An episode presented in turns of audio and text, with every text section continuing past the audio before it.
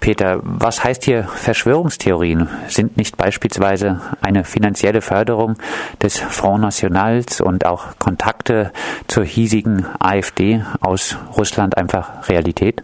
Ja, sicher. Ich meine, es hatte ja auch geschrieben, es gibt natürlich äh, also sehr problematische äh, Sachen, gerade jetzt auch äh, in der aktuellen äh, russischen Politik.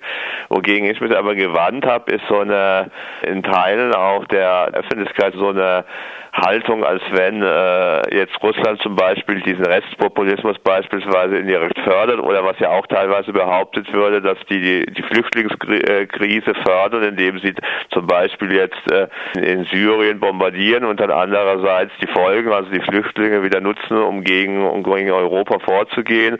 Und ich denke, gerade in diesem Beispiel wird halt deutlich, dass das dann wirklich eine Verschwörungstheorie auch ist, weil dann jedes, äh, weil dann praktisch äh, sehr unterschiedliche Phänomene dann zu so einer merkwürdigen These zusammengefasst werden, als wäre das ein, ein ganz besonderes Ziel, jetzt zum Beispiel die Flüchtlingskrise dadurch auszulösen. Und ich denke, da, da, da fängt es dann halt an, wo eben nicht mehr eine rationale Kritik ist, sondern wo man sagen kann, das ist dann schon, äh, da wird die Grenze zur Verschwörungstheorie schon überschritten. Die Grünen-Politikerin Marie-Louise Beck sprach im Deutschlandfunk von einer gezielten Beeinflussung zur Zerstörung des Glaubens in die Demokratie in Deutschland durch russische Akteure. Peter, warum ärgerst du dich über solche Äußerungen? Zahlreiche anti-emanzipatorische sogenannte Russland Deutsche informieren sich über Russia Today und verlieren dabei ihren Glauben an die Demokratie. Keine gezielte Beeinflussung? Ja, ich meine, das ist ja schon so die Sache mit dem Glauben an die Demokratie. Also ich meine, da steckt ja schon sehr viel Ideologie da drin. Was an sich da ist, natürlich gibt es diese Sender und es gibt diese Beeinflussung, aber es wird jetzt zum Beispiel schon vergessen, dass also auch die deutsche Politik und von deutscher Seite äh, Beeinflussung in ganz verschiedene Länder, auch ins Ausland äh, getrieben wird. Da hat es ja dann auch auch einige Beispiele genannt. Also ich denke, die Ukraine-Sache, äh, es war ja damals, also bei den Maidan-Protesten ein sehr prägnantes Beispiel, wo ja nicht nur Sender gab, die da äh, agiert haben, sondern wo der damalige Außenminister Westerwelle, war das damals persönlich praktisch dort aufgetreten ist bei den Maidan-Protesten und wo ja völlig, äh, also unter den Tisch fiel in großen Teilen der Medien, dass von Anfang an das äh, äh, zumindest eine starke recht, rechtsoffenes Klima dort es gab und dass da also auch äh, gestandene Nationalisten, also ein bisschen zu Antisemiten und Faschisten dort auch äh, vor Ort waren. Das wurde damals vielfältig unter den Tisch und es gab auch damals äh, grüne Politiker, da war vor allen Dingen die Rebecca Harms, äh, sehr, äh, sagen wir mal, hat es da sehr exponiert, die völlig unkritisch damals diese Maidan-Bewegung äh, abfeierte und auch in mehreren Interviews im Deutschlandfunk, also jegliche Kritik und jeglichen Hinweis, dass es da zumindest eine rechtsoffene Sache ist, äh, als eben pro äh, Putin und pro Russisch zurückwies. Und ich denke, äh, äh, dass man eben die, genau in diesem Kontext auch natürlich die russischen Beeinflussungen sehen muss. Jeder Staat, also praktisch praktiziert das und ich denke nur, wenn man diesen Kontext sieht, äh, ist eine, äh, ist eine rationale Diskussion möglich, wenn man das halt nur jetzt so loslöst und sagt, das ist jetzt nur Russland äh, und die jetzt sozusagen alles dran setzt, um den Glauben an die Demokratie verlieren zu lassen, dann wird es halt schon schwierig, weil dann halt das völlig losgelöst ist und so getan wird, als wäre das absolut böse, wenn das jetzt Russland macht und jetzt erstmal gesehen wird, ja, äh, macht das nicht jeder Staat und was sind da die Interessen drin, macht das nicht auch der eigene Staat. Du hast den Deutschlandfunk angesprochen, Hörerinnen des Deutschlandfunks können seit langem einen antirussischen Beitrag nach dem anderen hören. Warum ist das Feindbild Russland in Deutschland so beliebt? Ist halt sehr kompliziert, dieser Prozess. Also ich denke einerseits, das wird halt immer wieder vergessen, es steckt halt in diesem, in diesem Russlandbild, das ist halt sehr schillernd. Also äh, einerseits steckt da halt noch immer äh, die Sowjetunion und die Rote Armee dahinter, die immerhin, was, nicht, was eigentlich nicht vergessen werden sollte, äh, den Nationalsozialismus wesentlich mit besiegt hat und Auschwitz befreit hat. Und äh, damals, das hat es ja auch am Ende geschrieben, war halt der Ruf, die Russen kommen von den Überlebenden nach Auschwitz, war das sozusagen ein ein Freudenschrei, was es in Deutschland natürlich nie war. In Deutschland war es natürlich immer, also für die Mehrheit der Leute, die Russen kommen, äh, das Signal nach dem Motto, jetzt äh, geht es uns an den Kragen, jetzt werden wir für unsere Verbrechen sozusagen äh, womöglich bestraft. Und das steckt da halt auch immer mit dahinter und hat sich das aber mittlerweile genau diese Deutung vermischt, auch mit einer pro-russischen Stimmung in Teilen der Rechten, weil das ist ja eigentlich auch paradox, dass im Grunde jetzt die deutsche Rechte einschließlich vom rechten Flügel der CDU bis äh, im Grunde offene Neonazi-Kreise auf einmal pro Putin ist äh, wo dann scheinbar diese äh, historische Sache überblendet wird und ist genau auf dieser schillernden Ebene muss man das äh, im Grunde natürlich auch sehen, dass dann einerseits eben dieses äh, Antirussische bedient wird und damit immer auch, wie gesagt, eine historische Ebene einbezogen wird, obwohl die in der Regel nie genannt wird mehr heute, das wird völlig ausgeblendet. Auf der anderen Seite natürlich tatsächlich dieses Gemengelage ist zwischen Pro-Atlantikern, also die eigentlich eben diese pro-westliche Linie haben und es natürlich äh, gegen Russland mit und ohne Putin wären und äh, äh, diesen stärker werdenden Flügel, die aus ökonomischen Interessen äh, so eine Art eurasisches Bündnis eben wollen, wo sie dann sagen, dass Deutschland seine natürlichen Verbündeten in Russland hat und äh, die USA dann als äh, raumfremde Macht sieht und das ist natürlich fließt ein in ein offen rechtes Gedankengut auch und von daher ist ja dieses ganze diese ganze Frage äh, pro Russland auch so so kompliziert, weil da eben ganz unterschiedliche Bedeutungsebenen mitschwingen. Wir haben jetzt den antirussischen Diskurs kritisiert. Du hast es angedeutet. Das Gleiche machen auch zahlreiche Rechte, AfD, Pegida und auch rechte VerschwörungstheoretikerInnen. Muss man nicht sagen, ja, Putin und seine Großmachtfantasien haben gerade auf der Weltbühne einen massiv schlechten Einfluss. Und wenn man das negiert, macht man sich mit rechten Verschwörungstheoretikerinnen teilweise gemein? Ja, auch, auch da ist es ja relativ kompliziert, wenn man jetzt zum Beispiel diese weltpolitische äh, Seite jetzt rational äh, betrachtet und da muss man ja dann wirklich eigentlich jeden Konflikt einzeln betrachten, dann wird das ja alles viel komplexer. Nimmt man jetzt zum Beispiel nur die Ukraine, ist es ja tatsächlich so, dass äh, äh, vor der Annexion der Krim äh, ja durchaus die, äh, sagen wir mal, die Erpressungspolitik auch von Seiten der EU, damals noch äh, deutsche EU, kann man sagen, um Westerwelle und so weiter stand, nämlich es ist zu entscheiden pro EU oder äh, pro Russland, wo ja für die Ukraine eigentlich so eine Art neutrale Position zwischen beiden sinnvoller gewesen wäre. Also auch da ist es nicht so, dass die äh, diese Annexion praktisch aus äh, vom Himmel fiel, wobei man noch dazu sagen muss, dass das gerade auch äh, dieses Kritik an der Annexion immer schwierig wird, weil da müsste man ja die ganze äh, sowjetische, chauvinistische Politik schon kritisieren, die ja sozusagen die Krim der Ukraine mal zugeschlagen hat, so unter Khrushchev war das ja,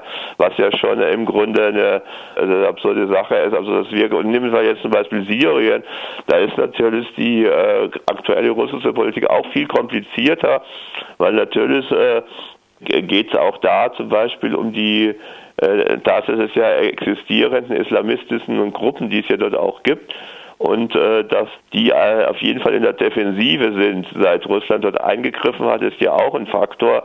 Nun ist es natürlich schwierig dort zu unterscheiden, wo eben die äh, demokratische Opposition und wo, wo äh, islamistischen Gruppen sind. Das ist von außen wirklich ziemlich schwierig. Aber andererseits äh, ist halt die Tatsache, dass, oder sagt zumindest, dass die, äh, die pro-kurdischen äh, Gruppen in Syrien, die ja eigentlich so die sozusagen demokratische äh, Variante sind innerhalb dieses ganzen Konfliktes, die ja auch die ersten waren, die äh, erfolgreich bewaffnet gegen die Islamisten kämpften, dass die auch in zumindest in einem losen Bündnis mit Russland sind. Zumindest das äh, müsste einen zu denken geben, dass es da halt gerade auch in diesem Konflikt zu einfach wäre, da äh, allein Russland äh, die Rolle des Bösen zuzuschieben. Peter, du vergleichst in deinem Beitrag antirussische Verschwörungstheorien mit dem Anti-Amerikanismus. Welche Parallelen siehst du da?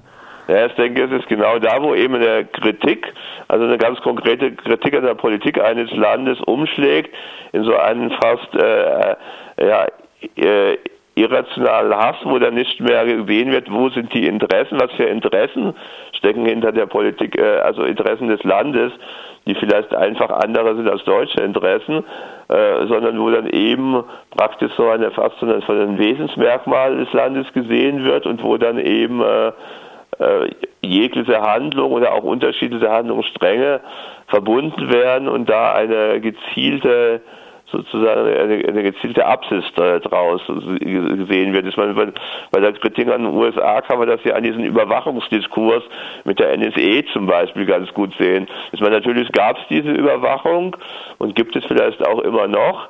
Und auch da könnte man ja diskutieren. Erstmal, was ist da jetzt so das ganz besonders Schlimme daran? Es sind ja im Grunde am wenigsten die Millionen Menschen hier betroffen, sondern in dem Fall meistens eben Politiker oder eben Leute aus der deutschen Elite. Da müsste es mich ja fragen, warum rege ich mich da besonders auf und nicht über die alltägliche Überwachung, die auch gerade deutsche Geheimdienste deutsche Dienste eben auch im Inland tun.